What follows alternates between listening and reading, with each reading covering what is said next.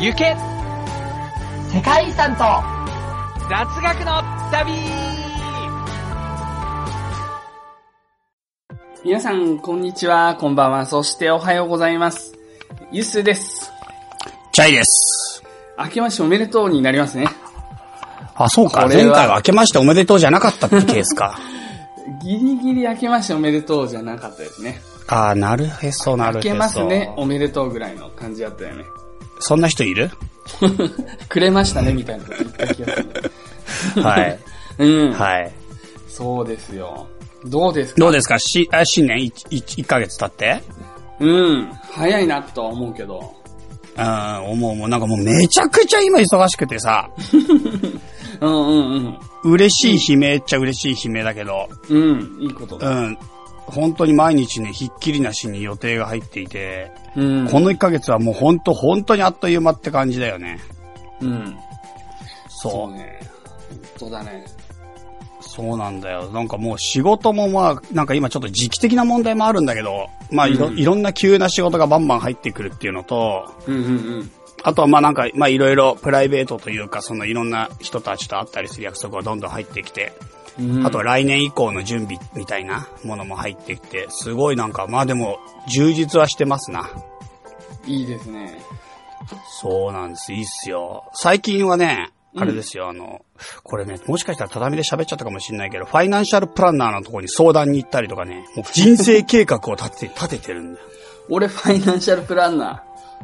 あ、そうなの？資格持ってる、資格。え、マジで？マジマジマジ。ファイナンシャルプランナーのとこ行ったりとかね、してますよ、俺。うんうん。なんかね、あの、うん某新聞を私、あの、うん有料購読してるんだけど、はいそこでなんかそのマネーコンディション的なコーナーがあって、そこに出てくるファイナンシャルプランナーは、まあ、連載してる方なんだけど、うん。私ですってやつ、それ。20代で、まあ、僕と同じ資格を持って私ですって言ってほしい。る 人がいるんだけど、そうそう。なんかファイナンシャルプランナーにも資格のレベルがあって、うん。AFP っていうのと CFP っていうのがあって、AFP っていうのはまあ、はっきり言って1年ぐらい勉強すれば誰でも取れるやつ。で、まあ、それを僕は持ってるんだけど、CFP はさらに、あの、ファイナンシャルプランナーとしてちゃんと経験を積んだ人が、まあ、受験して取るみたいな、そういう資格。まあ、チャイが相談したのは多分ちゃんとした人だと思うけど、そうだね、社労士も持ってるって言ってああ、大変、それなかなか大変だね。参考になった。いやいやいや、もうね全然参考になんないよ。全然なんない状態で今なってて、なんか数字だとかいうさ、目標で今年やってたじゃん。だから俺はね、うんそれでね、一個一個ちゃんと数字を出して落としていこうと思って、特にお金なんて数字だと思って、それでちょっとファイナンシャルプランのとこ行って自分のその数字っていうのを全部明らかにしようと思って行ったんだけど、そういうのやる人だなんかねうん。そう、数字はちょっと目標として適してないんじゃないかって今思い始めている。もう1ヶ月の段階で。でもちょっとその理由もわかるけどね。あの、ファイナンシャルプランナー的には、チャイみたいに、未来が不確定な人の計画って すごい立てられない。そう、そうそう。そう、ライフプラン立ててもらいに行ったんだけど、したら、もう俺がなんか話せば話すたびに、うわー困るなー困るなーこれライフプラン立てらんないなー困るなーってすげえ言われて、うわー困ったーって、もうなんか俺が一言言うたびに、ああ、そうですよね。そうきますよね。みたいなんなっちゃって。で世間話ずっと1時間半ぐらい世間話した感じで。まあでも、ちょっと精一杯、あのー参考になる資料できるように頑張ってきます。みたいな感じで。来週また会うんだけど。うんうんうんうん。大変だと思うよ、正直。そうなんだよ。そのまあある程度収入が決まってる人とか、うん。仕事がもうあある程度安定してる人そうそうそうについては、まあいろいろ実際にはこういうライフステージでこういう費用がかかったり、あの、うん今の年金制度からいくと、こういうような受け取りになるから、あの、今の、まあ平均寿命プラスアルファまで生きた時に、うんそのお金が最後までなくならずに、そうそう、そういう話だったね。そう、そういうのを作るのはまあ、うんフ。ァイナンシャルプランナーのまあ基本的な仕事だから。チャイ、うん。俺自分自身の作れないし、うん。チャイ君のも大変だよね。もうすごいみんな、向こう、だから俺がなんか仕事の話一つするたびに、えそれって何ですか？もうちょっと聞いてもいいですか？みたいな感じになっちゃって。一個一個定義して、一個一個説明しなきゃいけなくて、向こうめちゃくちゃ興味持ってきて、え、それって私も受験、あの、受講できるんですか？とか、え私もよかったらとか、い一回おいくらですか？とか聞かれて、え、来ます？とか言って、友達じゃね もう友達みたいになってきてさ、すげえな、お、すごいっすね、面白いっすね、みたいになっちゃって。なんかもうね、世間話1時間半ぐらいしてね、でもなんとかお役に立てるようには頑張るんだよとか言って、帰ってね。行ったんだけど、うんうんまあ、とりあえずだから目標ね、数っていうことでスタートしたから、俺は数を意識して毎日1ヶ月生きてきたんだけど、うん。なんかね、まあちょっとここで初めてだけどね、目標た訂正したい。訂正で目標じゃない。テーマか。テーマをね、うん訂正したい。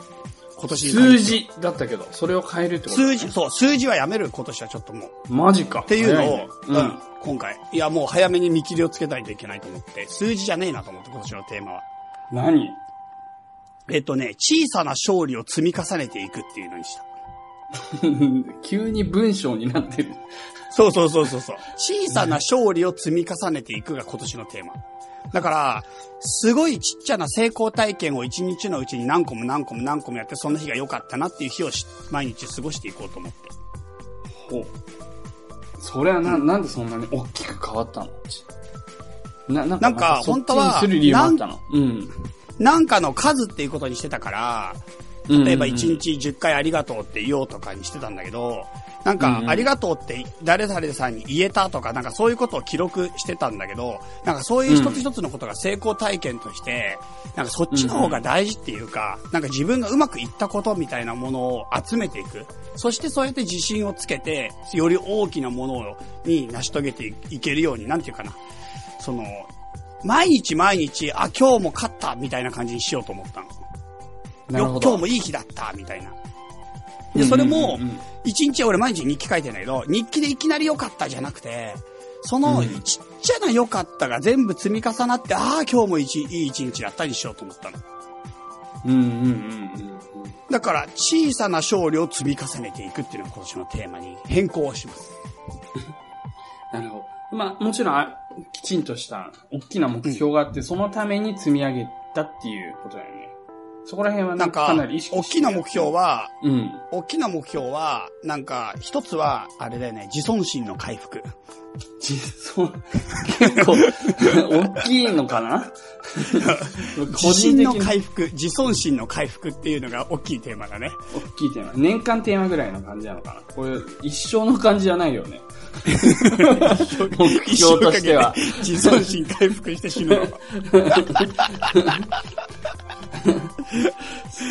まあそうだね。1年ぐらいから、やっぱ去年がうまくあんまりいかなかった感が否めないって話を最後したじゃんだからもう今年から新規一点、なんか大きい目標を意識してどうこうじゃなくて、今日目の前の一日一日の中の、なんていうかな、勝利を一つ一つ、ちっちゃなものでいいから積み重ねていくことに、なんかフォーカスをしようということで、うんそこに注目する。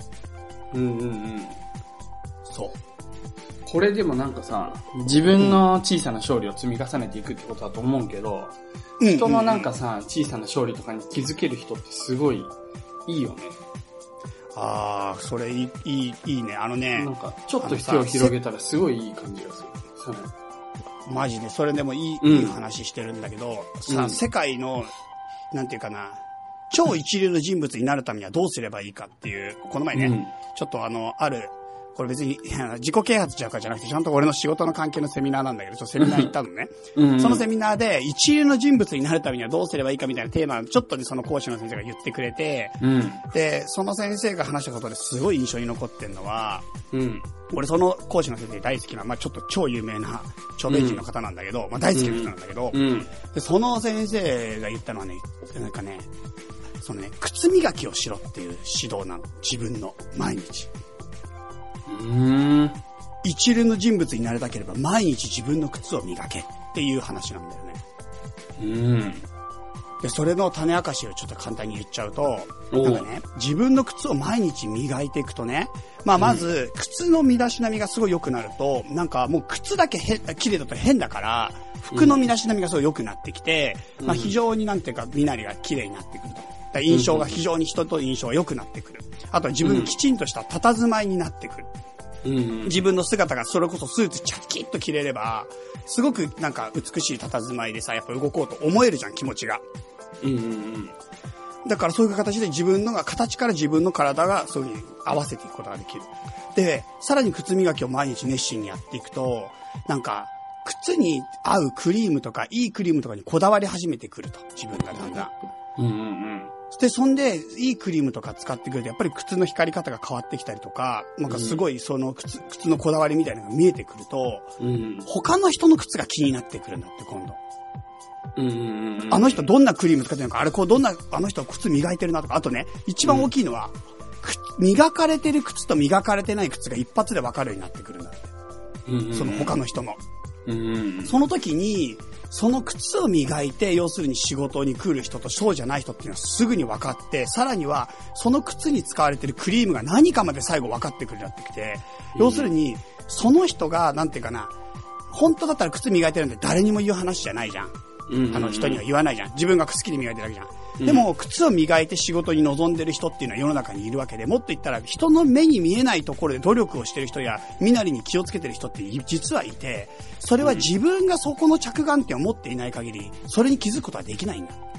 うんだから自分が自らそういったことに対して思いっきり、あの、しっかり時間をかけて取り組むから、人のその影の努力とか影の、その、なんていうか、身なりのの工夫、工夫というか、まあ、なんていうかな、そういった努力とかな、そういったことに気づくことができる。だから、うん自分の靴を磨けっていうと、そうすると自分の身なりも良くなって、人の本質、なんていうか、その人がどんな人かってことも最終的に分かるようになってくるよって話。それが一流への道だと。うん。なるほど、なるほうん。ど。うん。すごいそれ、感銘を受けて、うんでも俺、く靴、磨くような靴持ってないから、そうだよね。いい靴買おうから始まる物語だなって、ちょっと。ボロい靴だったら磨いてもよくなんねえから。いやいや、もう、それどころか、俺なんかさ、あの、すげえ気に入ってる紫のさ、あの、うんスポーツシューズみたいな、ニューバランス的なシューズ、うんうんうんトルコでうん、靴磨き屋が磨くとか言って、なんか俺、勝手に磨かれた時にクリーム塗られて、マジで、シミになるんじゃねえかと思って、もうね、最低な気分になったから、靴磨きに対してちょっとね、俺は懐疑的であるんだから。スニーカー磨くな。スニーカー、あ、スニーカーって言ってもあれか。あの、ニューバランスだったら多少、革みたいなやつなのかな？いやーでも俺のはちょっとなめ側、なめ側っていうかなんかちょっとやっぱりみ絶対に塗ってはいけないやつだったからな。なるほどね。あれとかまあ本本当ありえねえと思った。うんそう、ありえねえと思った、本当に あれは。まあいいや、とりあえず。わかった。確かにね、靴はね、うん、うんうん、靴は見ちゃうね。うん見ちゃう？見ちゃう見ちゃう。自分自身は、僕は靴を実はそこまで綺麗にできてないんだけど、服装は全体的にはなるべく綺麗に言おうと思ってるけど、うん。靴ってなかなか、あの、最優先にしないとこなんだけど、でも他の人の靴は綺麗だなとかはすごい思う。マジか、俺靴超適当ね。特に靴に対しての意識が低い人間なんで、うん。ちょっとやばいなって思ってはいるけど、うん。うんうんうん。まあでも、俺はだから靴ではなくて、そういう意味では、その自分の小さな勝利みたいなものに着目して、その心っていうか、それをまず整えていくという感じにして、うん、で、自分がそのね、小さな勝利を自分の人生の中、自分の日々の中で見つけられたら、さっき言ったユッスーの言ってる、他人がちょっと頑張ってうまくいったってことを勝利として認められる自分になってくるっていうか。俺だったら今の勝利に気づける気づけるな、みたいな。そうそう。おおそれすごいじゃん。今のできたじゃん、みたいな。え、うんこれ、なんか、まあ2回やりましたから、いや、2回目でできたらすごいよ、みたいな。うんうんうん。それよかったじゃん、みたいなとかさ。で、うんバスが来たら、バス来たね、みたいな感じで、うお、マジ間に合ったっていうか、1分、1分しか待ってないじゃん、みたいな。ねバス停着いた時に1分しか待たないで来たの超早いじゃん、みたいな。うぜえ、うぜえよ。いやいやいやだから隣で。超ポジティブを目指してんの、なるほど今。ね。なるほどね。いや、なんかその成功体験それが自尊心の回復だよ自尊心周りに人がさ、おおばあちゃんとか並んでるところでさ、超ラッキーじゃんとか言ってた。ほぼ時間通りだよ、みたいな。まあそう、でももあれだよ、結構、なんか俺が毎日つけてるその日記の中で、日記っていうかメモだけどね、毎日っていうか、ちょくちょくつけてる日記の中で、うん。やっぱバスが来たって結構大きいよ。あ、そう。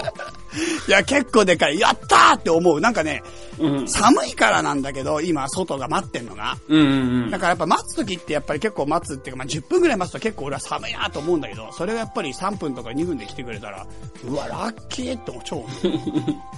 なるほどね。なるほどやたら書いてあるもん、バスが来たって。それは本当にね。なるほど。振り返れば。振り返れば。いいこと、まあ勝利というか、いいこと、いいこと日記かな、勝利というより、それについては。うんうんうんうん。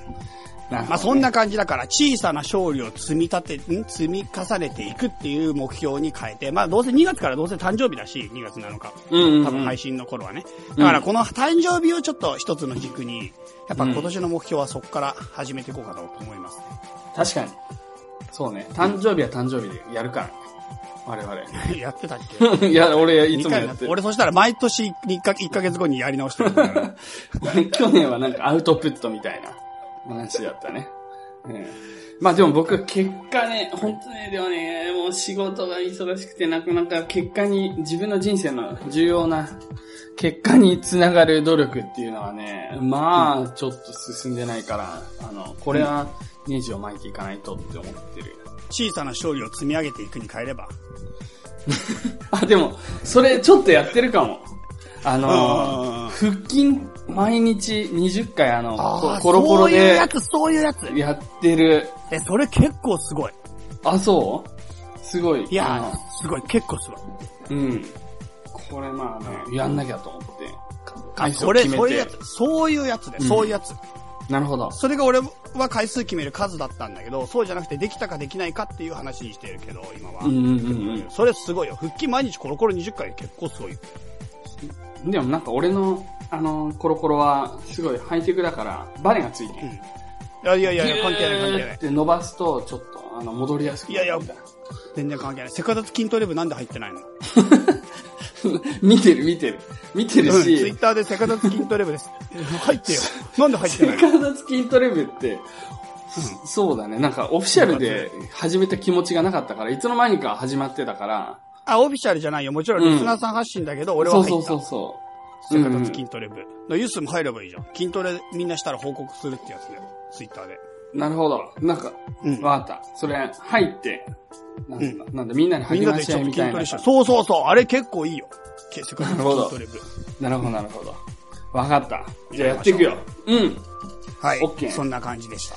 はい。こんな感じでですね、こちらの番組は、まあ、世界遺産と雑学を紹介したりする番組なんですけれども、まず最初に冒頭ちょっとフリートークをしてから、世界遺産をチャイ君が一つ取り上げて紹介します。で、まあ、チャイ君は世界遺産の、まあ、プロとかマイスターではないので、あの、話す内容については、時々間違っていることがあったり、ちょっと不確かなことがあるかもしれないんで、まあ、その点は、あの、まあ、知識というか雑学的な感じで、あの、聞いていただければ幸いです。はい。そんな感じですねありがとうご。ざいます。はい。そんな感じで、じゃあ世界遺産を今日も楽しんでいきましょう。はい。じゃあ本日紹介する世界遺産行きましょよし。う。モンゴル帝国、あ、じゃあモンゴル国、うん。文化遺産2004年、えっ、と、登録基準234うん。で、オルホン渓谷の文化的景観うん。ってやつですね、今日は。オルホン渓谷の文化的景観っていう、まあ、初めてかな、セカダツでモンゴルを扱うのは。ああ、そうかもしれないね。確かに。はい。じゃあちょっと概要を簡単に説明していきましょう。えっとですね。まあ今のモンゴルのほぼ中央部、ウランバートルってね、首都ウランバートルの西に約360キロほど行ったところですね。まあうん車で6時間ほどだと、あの、書いてありますとか聞いてますが、ところにオルホン渓谷というのがあると。うん。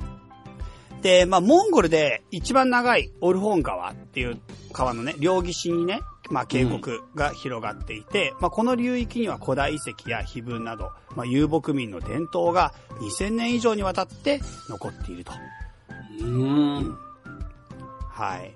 で、まあそうですね。まあここのね、オルホン川の流域っていうのは豊かな草原が広がる肥沃な地域でね、うん。まああの、ここを抑えた人がこの遊牧民族の王者なんですよ。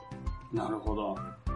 そう、ここがやっぱだから遊牧民族の中でも一番大事な場所うん。みたいな感じでさ、うんここを抑えた人こそが遊牧民族の頂点に立つ。まあ、ここのが一番大事だよ、みたいな場所がオルホン渓谷だということになります。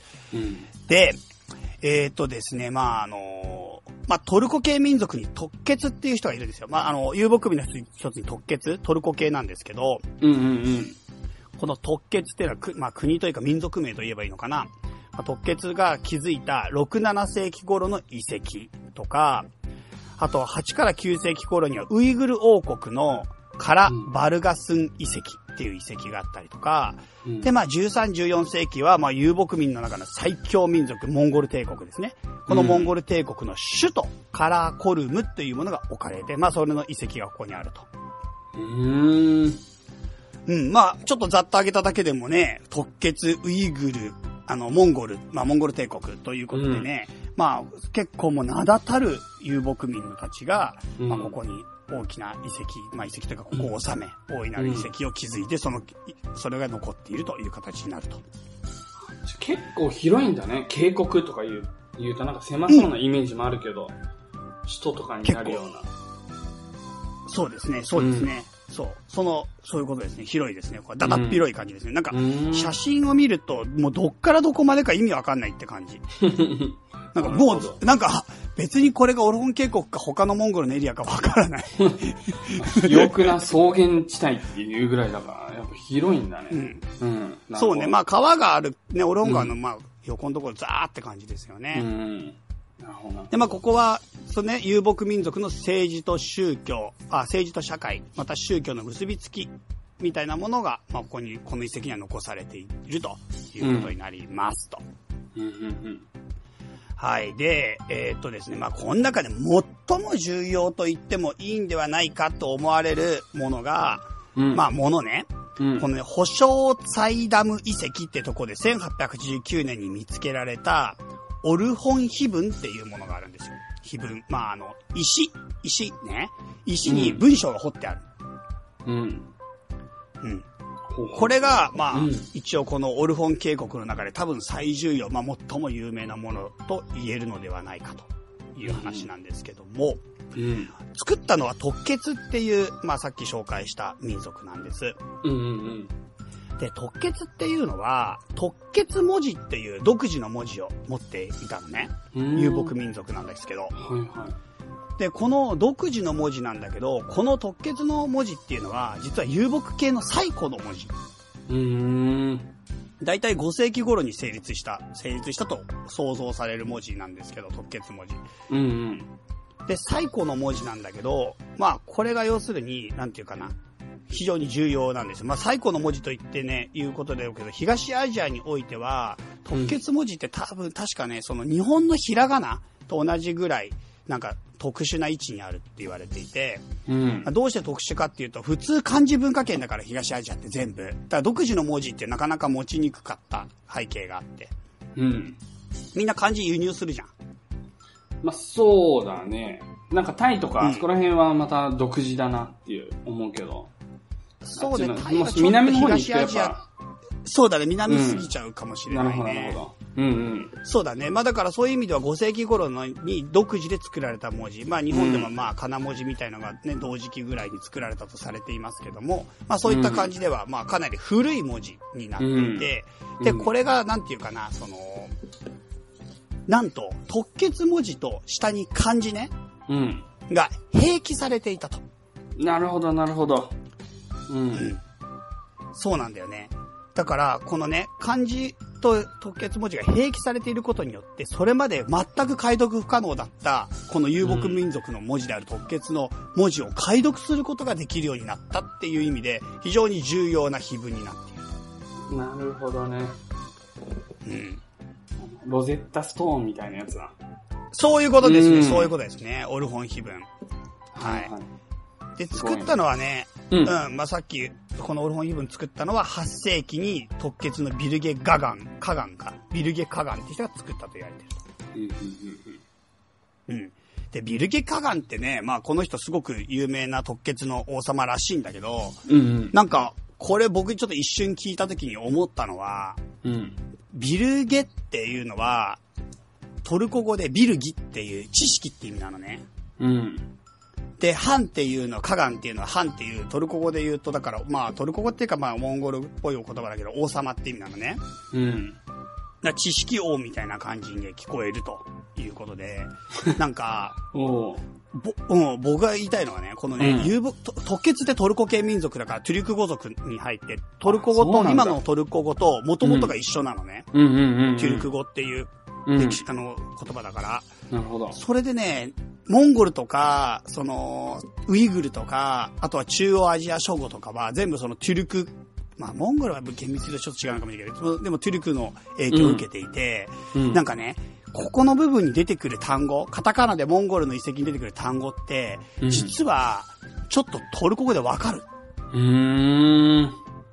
古いトルコ語とすごいごち近いから、だから今回のビルゲ、ビビルゲカガンって出ただけでも、うんあ、これトルコ語っぽいなってなんか俺なんか思うわけよ。うんうんうんうんそう。だからやっぱりそういう意味でなんかすごいアジアの、まあモンゴルなんて言ったら東の端っこだし、トルコなんて言ったら西の端っこだけど、うんやっぱりその意味では遊牧民がずーっと西の方に行ったのがトルコなんだなっていうのがなんかすごい伝わってくるなって思いながら、まあ、なるほどね見てました。うん。トルコは結構そうういう遊牧民とかもいるんだね。俺全然知らなかっトルコが遊牧民なの。トルコ人って遊牧民なの？もともと。た。あ、そうなんだ。うん。そそっか。なんかまさにうん今言った特決って奴らが実はトルコ人だと言われている。もともと特決の西側にずーっと来てヨーロッパの前で来た人たちがトルコ人だと言われている。なるほどね。特決ってやつら。特決。うん なんか特決のとって当て字だから、うんうん。なんかね、特決もだから元々の発音がトルコに近いんではないかって言われてるんだよね。なるほど。特決なんか日本語で読むか。ら、うん。有名だよね。うん、何有名有名有名、うん。めちゃくち世界ゃ有名。、僕あんま知らないけど、それでも知ってるもん。うん特決って。うん。うん。そうなんですよ。トルコだっはい。うん。トルコですよ。だからね、トル、今日僕はね、遊牧民っていうか、この、モンゴルの歴史を説明しながらも頭の中には悠久なるトルコのね、トルコ人の遊牧のこのロマンが語られてるんで、頭の中で。だから常にやっぱトルコが世界の中にあるなっていうか、このトルコだなと思いながらモンゴルを語れる。寄せてるだけでしょ、頭の中で。いやいやいやいやいやいや。古きモンゴルは繋がってるんだよななるほどね。うん。はい。そうなんですよ。5世紀か。はい5世紀っていうごと中国ではもう、とっくに文字成立して、もうん。う、三国志時代の随分後だな、と思って。そうだね。だから、かそれはそねううん。ん、文字が移動、ね、周りに伝播するっていうのはすごい自然だなと思った。あれだけ文化が進んでるところがあると。そう、にその中で独自の文字を持ったのが、こうんの特決と仮名文字日本の仮名文字なんだよね。だそういう意味ではすごい我々の。文字とこの文字は非常になんていうか、独自性がある。うんうんうんうん。面白いね。はい。そうなんですよ。でね、うん。えーっと、で、ここに残ってる他の、まあ、遺跡の中で、カルバルガス遺跡っていう遺跡があるんですよ。うん。うん。で、このカルバルガス遺跡っていうね、遺跡は、モンゴル語で黒き都市とか廃墟の都市っていう意味で、まあ8世紀のウイグル河岸国のオルドバリクの遺構って言われてる。まあなんて言えばいいかな。ウイグルの遺遺跡ってことだね。うんうんうん。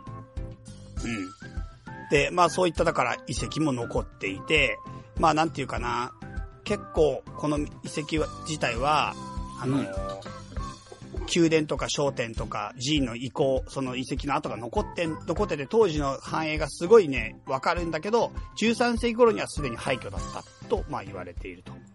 なるほど。うん、13世紀にここを訪れた歴史家がいて、その人が、ここがもうすでに遺跡だったっていう証言が残ってる。うんうんうん。うん、使われてないってことだよね。そう、そう、ん。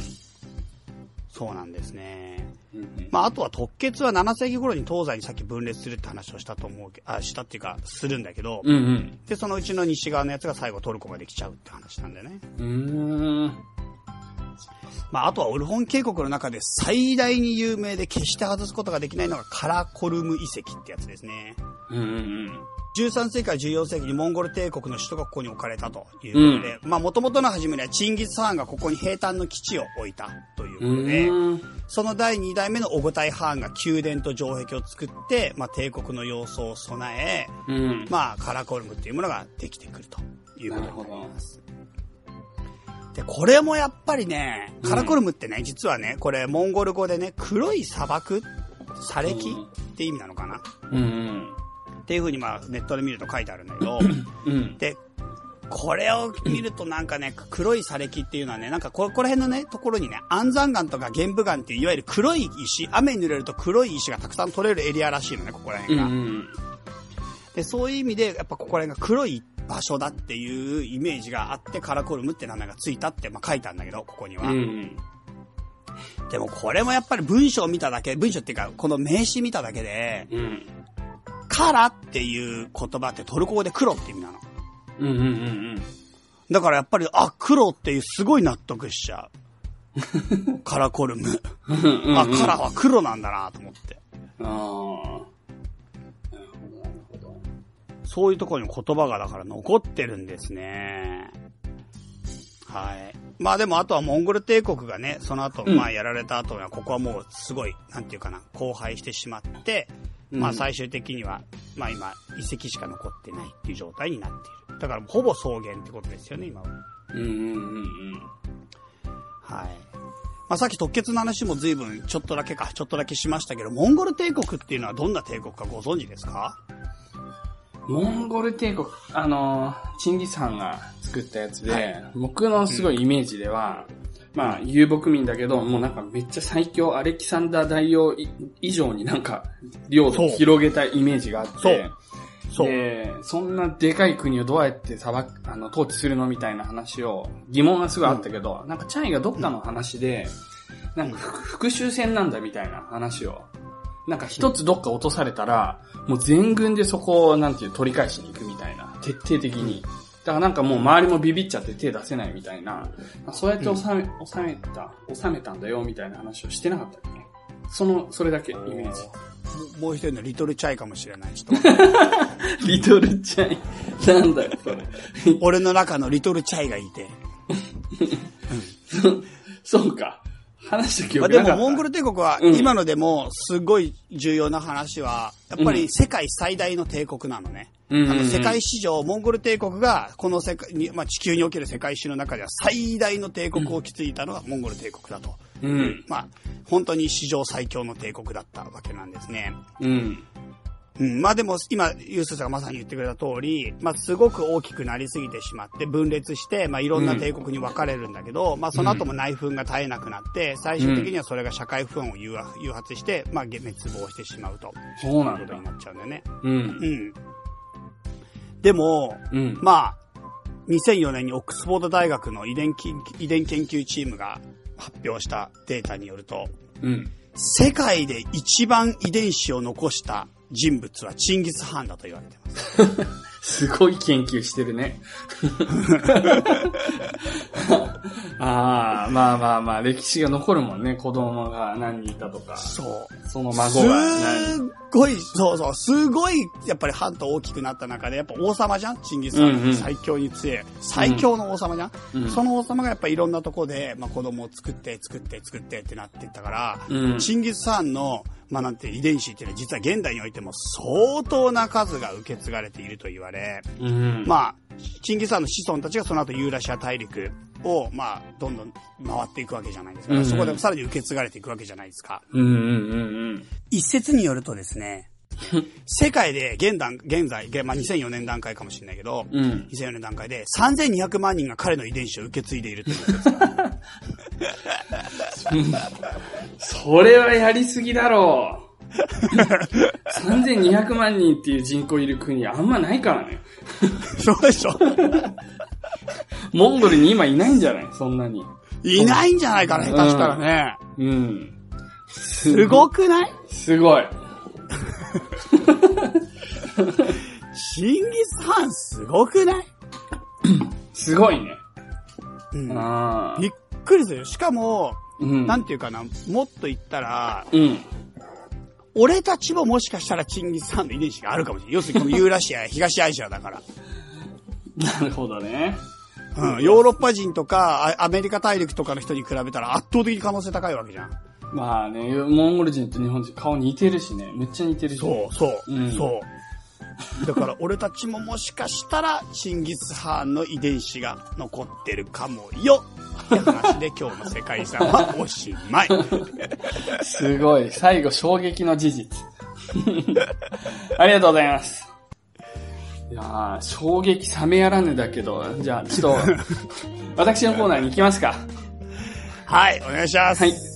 ユッスーと行くサントメプリンシペの旅うわー、はいすげえな、その、なんかタイトル全然。なんかユッスーさ、うんあれだね、何何？自分あんまり旅行好きなわけでもなかったのに旅行コーナーの企画みたいな 僕ね。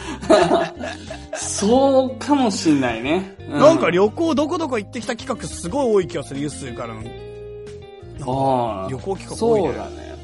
うんうんうんうん。まあ結構ね、なんか、ガーナまで来て、まあうん。ここ、本当にサントメプリンシペなんてガーナに来た人しか行かないだろうっていう思いがあるから、これはやっぱり行っとくべきだろうと思って、うん、ガーナからね、えっ、とね、南東に、え1時間半ぐらい飛行機でうん。飛んだらもうすぐ着くんだけど、まあ位置的にはナイジェリアからうんうん。ああいやいや、これね、俺ね、うん。サントメプリンシペって俺は聞いたことあるとか、ユッスーから聞いたんだけど、ユッスーたちから、うんうんうん。みんな多分それ国だと思ってないから、ちょっともうちょっと、どういう状態なのか説明した方がいいから。あ国、国ですかっていう話、まず。なるほど。サントメプリンシペっていうのは、あの、まあ、ガーナの南に浮かぶちっちゃい島国です。国です。ちゃんとした主権国家です。うんうん。まあ、ちょっとね、国連に加盟してるかとかっていうのは、あ定かではないけど、多分加盟してるんじゃないかな。ええー、嘘ちょっと調べとこうか、今、その うん、え、うん。サントメプリンシペって、そのさ、宗主国はかつてどこだったとかわかる？わかりますよ、もちろん。超ちっちゃくない？だって。サントメプリンシペは、ポルトガル領です。で、ポルトガル領って、実はアフリカにいくつかあって、うん。あ、の、モザンビークとか、うん、アンゴラとか、うん。とそこら辺が有名かな？あとね、カーボベルテとか、まあ、ここ、サントメプリンシペとか、そういうところが、まあ、有名ですね。うん。で、まあ、ポルトガル語が今でも喋られている。へえ、うもう、あの、とっくに独立はしてるんだけれども、うん。そう。なんかね、結局一週間ぐらいの旅だったんだけれども、すごくね、まあ、この上なくこの、この国の歴史を感じたというか、この国の成り立ちとか、もうこういう背景があって今これなんだなっていうのがすっごいね、なんか学べた旅だったんだよね。なんか、例えば日本に一週間旅をする外国人がどういうことを感じて帰るのかなっていうのも、すごいなんか気になる。けど、多分うん、こんなに、あの、なんていうのかな、感じることはないかもしれない。そういう意味でこのサイズ感がすごく良かったのかなと思うんだけど、あ、一週間で回るにはってこと？一週間でほぼ全部回れたし、で、その結果、うん。その場所場所でいろんな歴史の話を聞いて、それでこういう経緯で今こういう形なんだみたいな、すごくね、なんか面白かった。で、まあ正直うん行った時は、うん。あの、南の島？サマーリゾートみたいな、うんそれをそんなイメージ。そうそうそう。ちょっとそれを期待して行ったんだけど、結構ね、あの、火山、海底火山みたいのが噴火してできた島らしくて、うんあの、ビーチが少ないんだよね。へで結構、あの、なんていうのかな、黒い、あの、溶岩が残ったような岩がガンガン、カラコルム状態。カラコルム状態。そう、それ聞いてちょっと思ったわ。黒い石がたくさんあったりして、うん。まあ、ビーチないことはないんだけど、ところどころにあるんだけど、まあ、うんそうそう。それでも人がたくさん住んでるようなところ、人が住めるところちょっと限られてるから、まあ、そう住んでるようなところでは、多分生活排水とかが流れてるから、そんなに海綺麗じゃない。全然。あの、日本の海とそんなに変わらないイメージ。だから、なんか違うなと思って、これ、この旅大丈夫かなとか思ったんだけど、うん。たまたま出会ったタクシードライバうんー、が、あの、ジョエルっていうやつなんだけど、ジョエルが英語喋れたんだよね。うん。で この国、英語全然通じないの。うん。あの、ホテル、五つ星ホテルとかでも、あんま通じないんだよ。ええフランス語しか通じない。あの、ポルトガル語は全部通じるんだけど、うんその次に通じるのがフランス語で、フランス語は8割方通じるんだよね。うん。この通じる度合いも今正直びっくりしたけど、むっちゃ通じる、フランス語は。うん。結構そこら辺歩いてる誰とでもフランス語喋れるんだけど、うん僕、はちょっと日常会話ぐらいはフランス語できるから困らなかったんだけど、うんでもなんかいろんな歴史の説明とか聞くときは、あの、まあ、英語の方がいいなと正直思っていて、あの、僕のうん。ね、妻も一緒にいるし、うで、ん。ジョエルは英語ができて珍しく、10人に1人もいないんだけど、で、しかもガイド結構やってるよとか言って、で、いろいろコース提案してくれて、じゃあそれで行こうと言って、うん。まあ、車をね、ジョエルが調達してくれて、朝から夕方まで、まあ、2日間かけてもう全部回ったんだよね。2日間で回れちゃうんだけど。なんかジョエルはなんか3日か4日のコースを提示したんだけど、僕はいろいろ計算したらこれは2日で行けると思って2日にしてもらって、あの、うんまあちょっと2日でぐるっと回ったんだけど、うん。なんかね、まあ何が旅の、あのーキーワードになるかっていうと、プランテーションなんだよね。あの、この国はサントメプリンシペっていうのは奴隷貿易されてないんですよ、実は。うん。奴隷貿易にほとんどのアフリカのここら辺の諸国っていうのは、まあ、被害国として、あの、関わってたんだけど、ここは、実は奴隷貿易ではなくて、プランテーション。ほぼ、もともとここには誰もいなかったの、人が。うん。もう本当に、あの、わずかな、なんで、無人島に近いような状況だったらしいんだけれども、そこをポルトガルが発見して、統治して、もうポルトガルがもうすでに支配してたモザンビークとか、アンゴラとかコンゴとか、あとカーボベルテとかから、いろんなアフリカ中から人を集めて、これは奴隷貿易と、まあ、どう違うのって言われるとあれなんだけど、まあ、うん。奴隷としてではなく、一応契約して働く、まあ、人として、プランテーションに呼んだと。で、プランテーションで彼らは、まあ、働いて、まあ、住んで働いて、別に、なんていうのかな、あの、奴隷みたいな扱いはされてない。だけれども、まあ、でも、そこら辺の差が、まあ、どこら辺にあるのかっていうのは、ちょっとね、まあ、実際奴隷も、あの、南米のプランテーションとかで働いてたわけだから、まあ、どう違うのかっていうやそうなんだけど、まあでも、あの、待遇はだいぶ違ったから、なんかそういうなんか暗い雰囲気ではないんだよね。そういうことに、歴史に関しても、そこまで。うん。でもまあ、プランテーションの後っていうのは今でも残っていて、むしろそのプランテーションが今は彼らの手によって、あの、運営されている。もうポルトガル人はもうほとんど帰っちゃったから。統治が終わって。うん。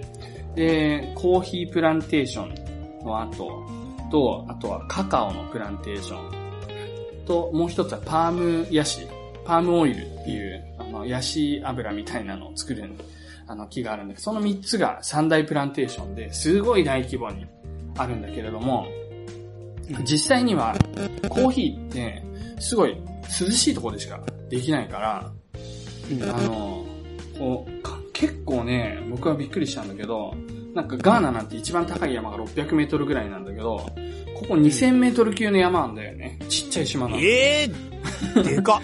でかい。ピークが2000メートルぐらいで、あの、車とかで走って行っても、なんか地図で見ると海沿いを走ってるのかなと思ってたんだけど、実際には海からすぐにガーッと崖みたいになったりしてるところも多くて、だからなんか結構山道、日本の山道みたいなところを、あの、車で行ったりするシーンっていうのはすごい多かったんだけれども、だからすごい、コーヒープランテーション行ったらもうすごい涼しくて、もう高地だから、うん。1000メートル以上の高さがあるから、そうそうそう、うん。そういうところで、まあコーヒーを作ったりしていて、うん。で、まあちょっと南の方まで降りてくるとパーミナシをやってたり、あの、うん。カカオのプランテーションをやってたりするんだけれども、うん。なんだろうね。まあでも、プランテーション、契約はかなり、まあ労働者にとってはそんなに有利な契約ではなかったから、まあ中にはもう辞めちゃう人とかもいる、いて、勝手に辞めちゃう人とかもいて、まあそういう人があまりなるべく出ないように結構、まあその管理、まあ朝から、朝一からもう点呼みたいのして、ね終わる時も点呼みたいな、途中で、あの、サボったり、あの、辞めちゃったりする人はいないようにとか、まあそういうのはすごい気を使ってたとか言ってたけど、うん、なんか行くとね、すごいね、まあ今でもコーヒーを実際に作ってるから、その、コーヒーの品種の説明とか、まあ、大きく分けて二つあるみたいなんだけど、うん。いろいろとすごい楽しかったですよ。なんか、はい。はい。うん。あー、でもね、あの、南の方にね、島の南の方までバーって行くと、島の一番南のところから、ボートが出てんの。うん。うん。なんだったかないくらぐらいだかなあの、1000円ぐらいで、あの、往復できるのかな？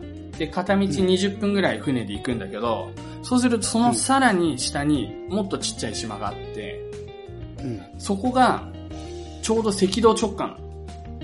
へえ。そうそうそう。で、赤道直下で、かつ、その、なんだ、経度っていうのかな。それもうん、割とゼロに近いから、なんか遠、うんその、経度も緯度も、ちょうどなんていうのかな。基準にすごい近いところで、そういうところに土地があるっていうのは、まあ、そこぐらいしか多分ないんだけれども、うん。うん。そう。で、だからなんかモニュメントみたいのが、そのすっごいちっちゃい島の、あの、まあ、ちょっと小高い丘みたいなところに建てられてるんだけど、うんそこに行くまでは、歩いて30分ぐらいなんだけど、完全なる山道。びっくりした。なんか、楽勝だろうと思って、なんかすぐ戻ってくるよとか言ってジョエルに行って、行ったんだけど、あ歩いて行ったんだ。えっ、と、まあ、ジョエルは、その、ボートには乗らずに、僕、僕と妻だけボートに乗って、そのちっちゃい島に行って、そのちっちゃい島の中で30分ぐらい、その、歩いて山道を。で、そのモニュメントのところにたどり着いて、そこで写真撮ったりしたんだけど、うん。すっげえ下、ドロッドロのヌルヌルで、なんか、わけのわかんない動物の鳴き声とか、あとなんだ、南国の木ってめっちゃなんか高いんだよね。20メートルぐらいあるんだよ、木が。ヤシの木とかも、ガーナとかよりも3倍ぐらい高くて2倍か3倍ぐらい。あんなところ、で、しかも実みたいのがでかいんだけど、葉っぱも実もなんかすっごいでかいんだけど、全部。落ちてくんだよね、時々。すげえこれ危ねえなと思いながら、まあちょっと足、の実はマジで危ないよ。あ、まあ、ヤシの実は落ちてこなかったけど、なんか、もう、もう少し軽そうな、でもでっかヤい実とかがシの実も落。ちてきたらアンパンマン状態で首とさ、ヤシの実入れ替わる感じするよね、頭と。そんないそんないいもんじゃない。でも本当にヤシの実はやばいね。あんな高さから落ちてきたら本当にやばいね。なんか、イメージで言うとンパンマンだったら絶対、絶対さ、ヤシの実パンマンになっちゃうよね。アンパンマンが食らったら絶対頭外れてさ、ヤシの実ついちゃうよね。完全にね。うん。いや、まあ本当にね、そうそうそうそうそう。まあそんな感じでしたね。でもなんかは、行くと、はやっぱ一応モニュメントがあるし、世界地図みたいのがそこに書いてあって、その、でっかい、なんだろうな、スペースで言うと、まあ、30畳ぐらいのスペースが石畳みたいになってて、急に。うんそ、そこまでは超山道なんだけど。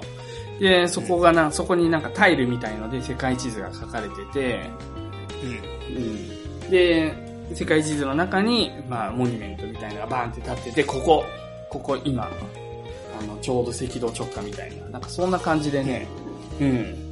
まあ、せっかくサントメまで行ったら、ちょっと足伸ばして行っていいと思う。なぜならば、あ、その島のとこまで。そうそう逆にそこ行かないと行くとこないの？そこ、うーん、まあでもね、ところどころね、南の方に行けば行くほど、だんだん海が綺麗になってきて、まあ僕はうん泳ぎはしなかったけど、その、ね、泳いじゃったりするとまた車に乗って、ガイドがめんどくさいから。でも、うんすごく、なんだ、ビーチリゾートとしても、地方の方まで行けば、まあ、まあまあのクオリティのところもある。で、なんで今そのちっちゃい、さらにちっちゃい島をお勧めしたかっていうと、そっちはマジで海が綺麗。本当に。透明なの。しかもなんかエメラルドグリーンって感じで、俺初めて生で見たな、あんな綺麗な海を。う。うんん、なんか本当にちょっと島行くだけで20分ぐらい船で、こんな違うかと思って、やっぱ人の生活が汚してないって重要だなと思ったんだけど。うん。でもね、あのね、カーボベルデはね、いいよ。カーボベルデじゃねえや。サントメプリンシペ。あのね、飯がここ、まで3度目の話して違う国進めるってすげえなと思ってよ。カーボベルデはセネガルのちょっと先にあって、そこも行ったことあるんだけど、めっちゃいいとこなんだよ。そっち、だからそのイメージで行ったら、むちゃくちゃローカル感があって、アフリカローカル感が半端じゃない。なんていうか、観光地化全然されてなくて、それでだいぶ戸惑った点もあったんだけど、うん。でも、あの、サントメはね、飯が安い。うまいのに。あうまいんだうまい。まあ、え、てか、魚どんなものが食ったの？なんか、全体的にもうちょっとさ、旅の様子様子がわかるレポートが欲しいのに、なんか全体的に、そのプランテーションがどうとかっていうよりも、何食ったとか、どんなもの見たとか、そういうのじゃない欲しいのは。あのね、まあ本当はね、多分ね、時系列で話せば一番良かったんだけど、単純に。俺それが一番なんでそんな。すげえ雑な説明なのかなと思って。あのね、魚料理が、なんか、まあ、名前はちょっとわかんないんだけど、でも、あの、でっかい魚たくさん出んだよな。全然いい情報出てこないな、本当に。あー、でもね、うーん、チョ、チョフっていう魚とかも出るよね。チョフってセネガル語なんだよな。だからどんな味だった？うーん、しっとね、ちょっと脂が乗ってる白身魚って感じ。うん、で、なんか、ブリに近いかなブリに近い。おお美味しそう。んそうそうそう。そう、ブリに一番近いね。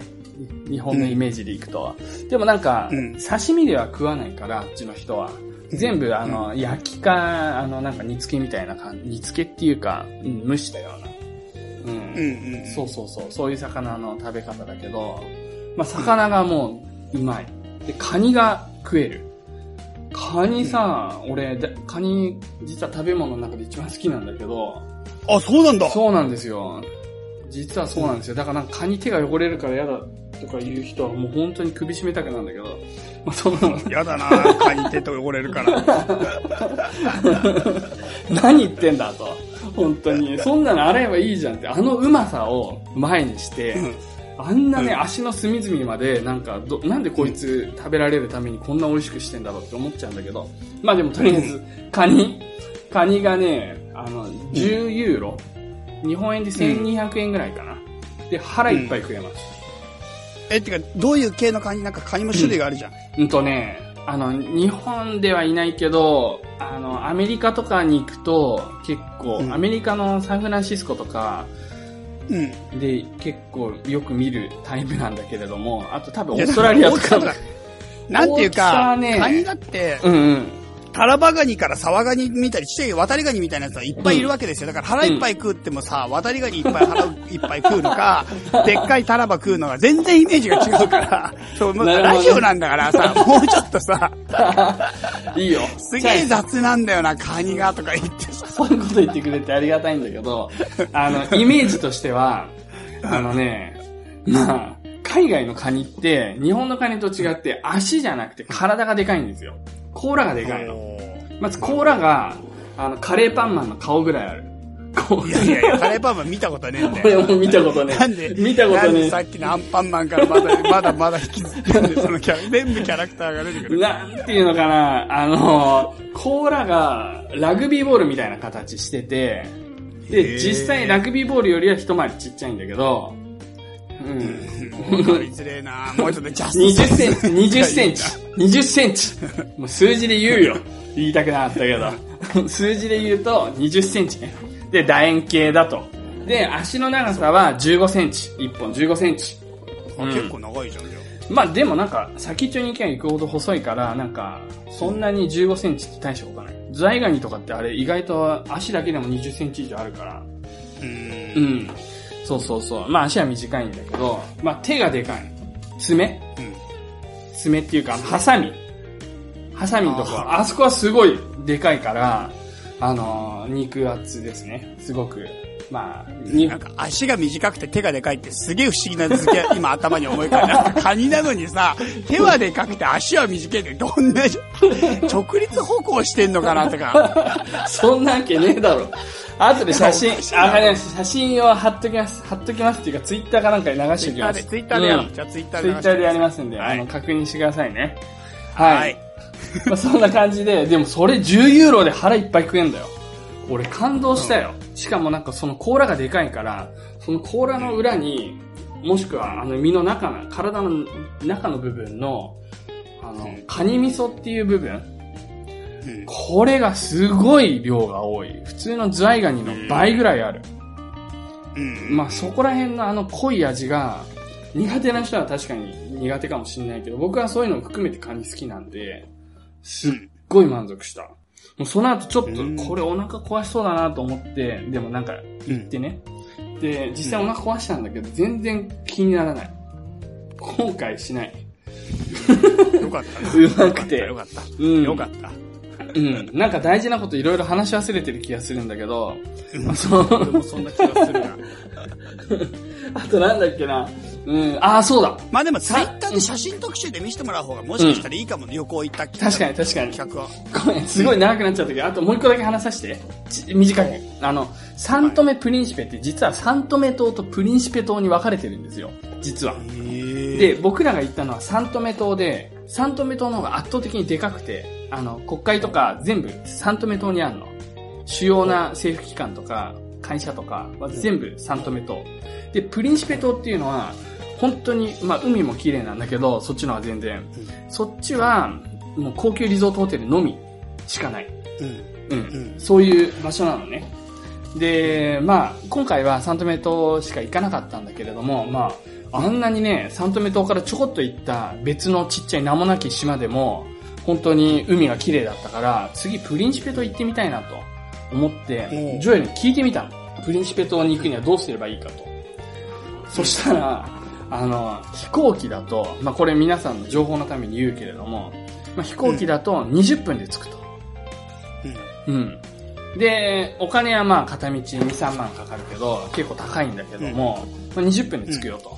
うん。まあ、うんプライベートジェットみたいな感じのサイズだと思うんだけど、で、うん一方で、あの、船で行く。まあ、フェリー的なもので行く方法もあるけど、そっちだと、もう本当に、あの、数、数百円じゃないかな。千、もうなんか、千五百円ぐらいだったかな。まあ千円ちょっとで行けると。でも、うん7時間かかるっていうの。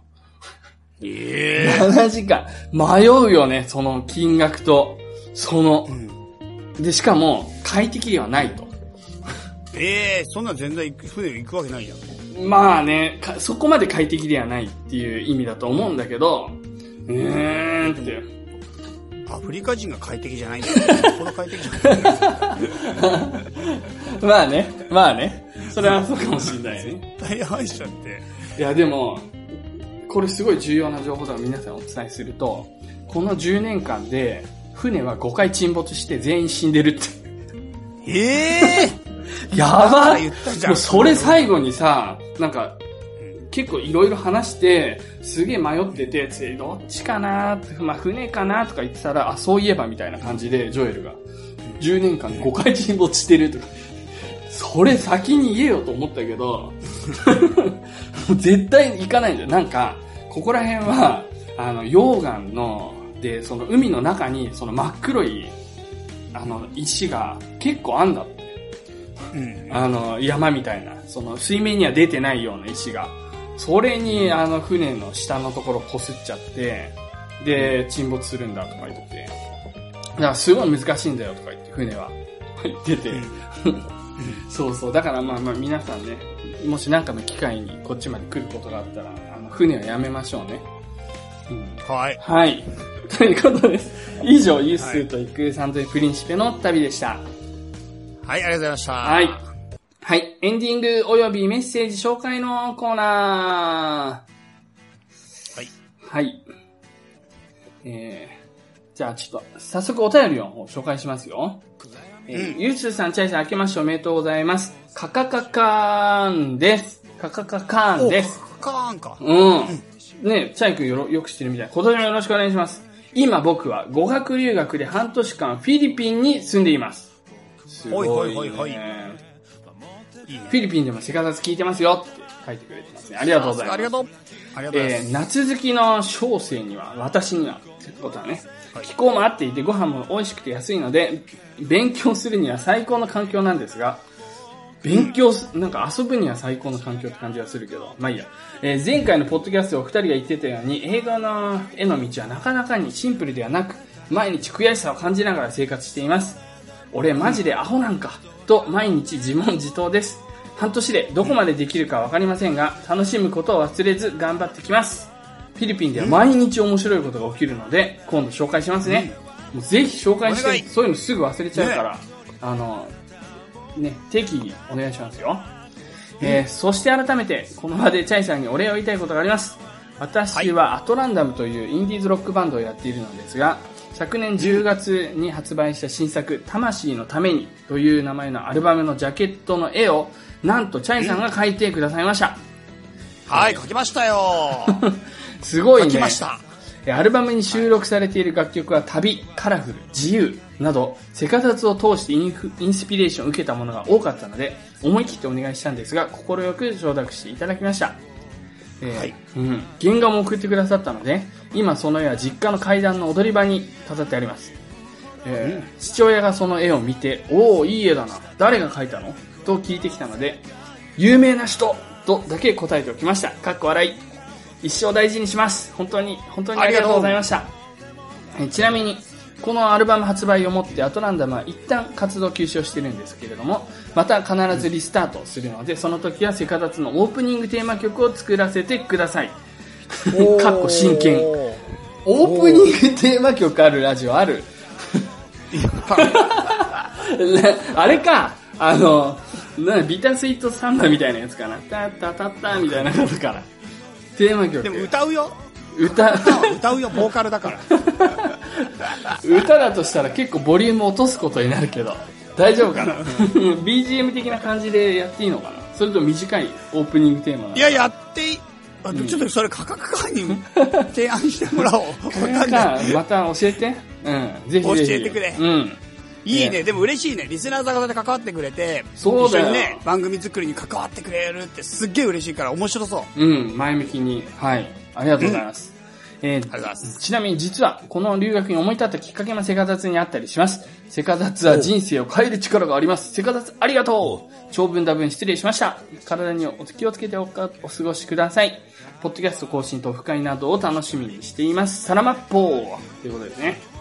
サラマッポー。いやーありがとう。カカカカ嬉しいね。メールくれてね。元気そうでよかった。うん。ね。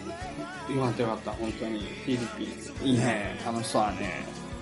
そう。カカカカンからね、依頼を受けて、そう、ぜひ書いてほしいって言って、なんか本当にその曲の思いもすごい教えてくれてさ、うん。もう全部セカダツを聴きながらもうなんかもう構想を練って、うんセカダツと共に作り上げたアルバムなんですって言って。本当に。どこがインスピレーション受けるのか、なんかピンとは来ないけどね、ありがたいね。うん。ありがたいよ。本当にありがたくて、それでなんか直接ね、会った時に言ってくれて、うんそれうんでじゃあ僕でよければ、って今やらせてもらいました。ああ、なるほど。そういうことがあったんですね。はい。価格がありがとう。またメール送ってください。お願いします。続きまして、和らぎ水をあなたにさんからですね。もう、変わった最近なツイッターでよく見るね。あ、本当に？うん、よく見るツイッターで。実はね、メールね、あのーチャイペディアの方にもいただいてるんですけれども、和らぎ水さんから。はい。でもまあ、あのはい今回はね、あの、チャイペディアユース袋やんないんで、また次回とかでも紹介させていただけるかと思います。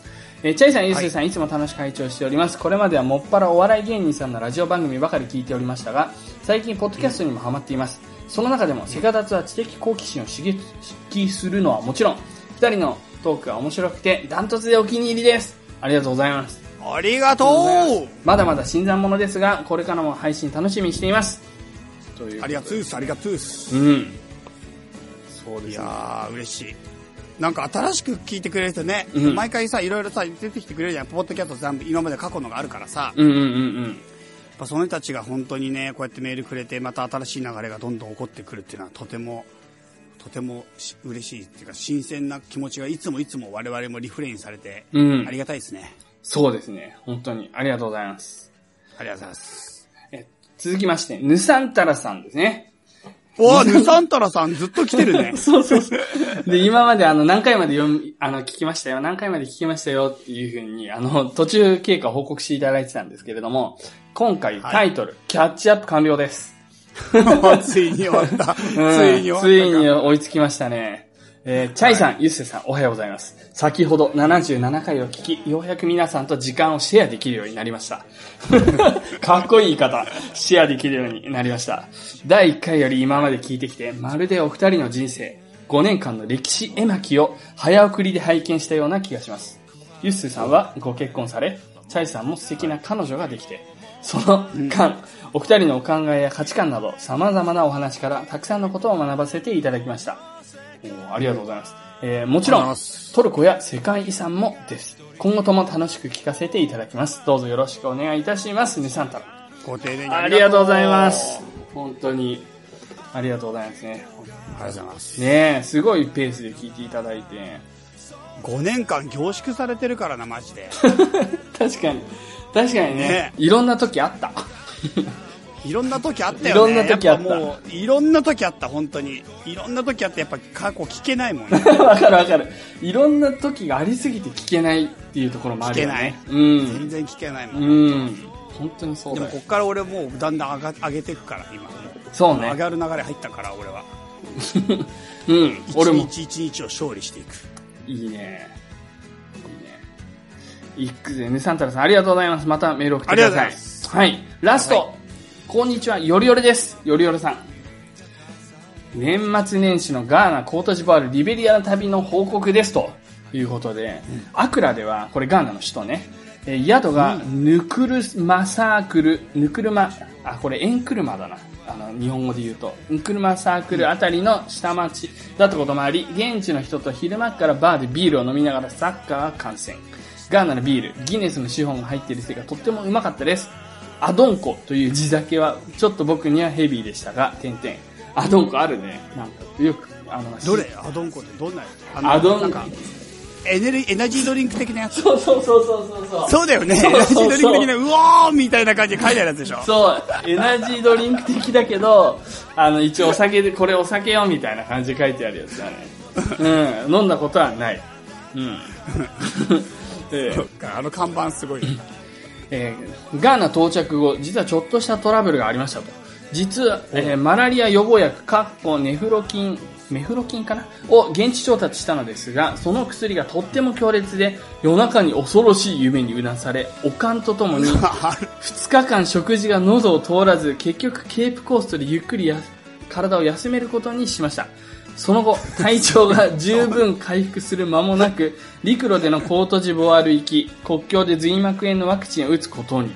そんなの聞いてないよと思いつつ、日本円で500円程度で打ってもらえたのは、これはこれでラッキーだったのか怖いな。逆に怖いな。髄膜炎って2万円以上するからね、日本で打つと。うんうんうん超高いめっちゃ高いよね。めっちゃ高い。かっこ笑い。ラッキーだったかな、みたいな。その後、ディープなリベリアから空路に、空路でガーナに戻ってほっとしたのもつかの間。ガーナでの入国審査でビザが取り消されているからとわけのわからないイチャモンをつけられ、少しイラッとしましたが、お金の要求には紳士的に、そして爽やかにスルーし、無事再入国。これすごいね。これガーナだからできるね。ナイジェリアだったらできないやつだね。本当に。あのー、多分数時間拘束される。うん。まあいいや。えー最後の日には下町のマッサージ屋さんで疲れを癒したところ、よほど外国人が珍しいのか、全身タオルで包まれた私の体をホームページに載せても良いか、とのお話。もしかしたら私の全身が今頃そのサロンのホームページに載っているかもしれません。かっこ汗。えー今回の、の、てか、ホームページどころが看板になって外にさ、あり得 る。あり得る、あり得る。確かにありホー得る。ムページじゃないと思う。俺看板になってる気がする。あり得る、ウケる。あマジであり得る。えー今回の西アフリカ周遊、ユースーさんとお会お会いできなかったこと、すいません。えーチャイさんが見初めたような素敵なお面に出会えなかったことは少し残念でしたが、16年前のマリでの友人のパスポート盗難に端を発した今回のリベンジ旅行。思い出の場所をたどりつつ少しずつ発展している国々を頼もしく思い、自分自身も今年は少しずつでも何か成長できるよう、習慣化、継続化していけるようにしたいと思いました。では、お二人の放送を今年も楽しく聞かせていただきます。ということですね。ありがとうございます。ヨリオルさん、ありがとうございます。オリオルさんすごいなすげえな。波乱万丈だな、この旅は。波乱万丈だよ。これね、ぼちょっとね、僕もね、あの、事前に言っとけばよかったなと、ちょっと思ったんだけど、あのね、マラリア予防薬、現地調達するのはいいんだけれども、うんうん。んとね、まあ、あの、買う場所がね、うん本当に高級ホテルとか、本当にちゃんとした、あの、ショッピングモールの、うん。ちゃんとした外国人しか行かないような、あの、うん。まあ、薬局で買わないと偽物がすごい出回ってるんですよ。へえ。そう。なんで、そういうのは効き目がすごく悪かったり、まあなんなら効かなかったりするので、もしかしたら、あの、こういう風にね、あの、怖い夢を見るっていうのは、あの、メファキンとかのマラリア予防薬であるあるではあるんですけど、こんな2日間飯も食えないみたいな状況っていうのは、ちょっとね、薬自体も問題があったんじゃないかな正直、あの、思いま怖す。ぎるな。そうそう。はだからね、ちゃんとしたね、あのーまあ、ところで、ここで買うといいよっていうのをね、教えてあげればよかったなと思って、ちょっとね、すいませんでした。うん。まあ、あとはね、あの、結局予防薬って、ガーナに来る1週間前には飲み始めないと、ちゃんとした効果を発揮しないので、まあそういう意味では、まあ、日本で高いけど、まあ、最初、一粒でも買った方がいいのかなというふうに思いますね。またね、次回ね、また来て、ぜひ。また来て。うんぜひぜひ。いいとこでしょ？いいとこでしょ？い。いやうんー、なんか、これ読む限りすごい散々な目にあった感じした。うん。そうそう。でも、ヨリヨルさんがあまりにも前向きだし、本当に素晴らしい人だから、それをよく捉えてるだけっていう感じがする。ガーナはひでえ目にあった感じするんですけどね。そうね。そうそうそうそう。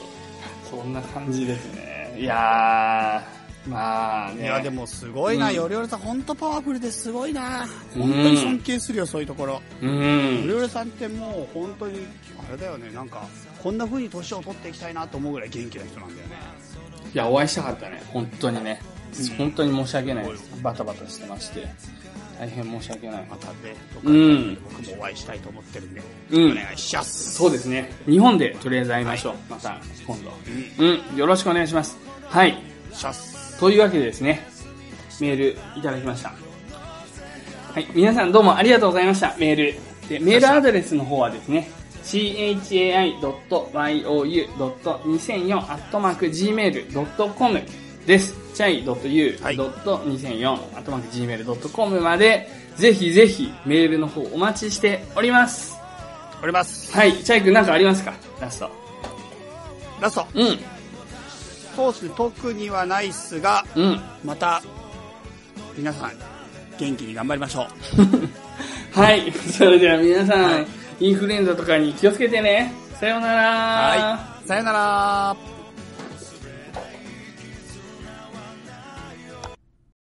この番組は、たびたびプロジェクトと、邪魔会議の提供でお送りしました。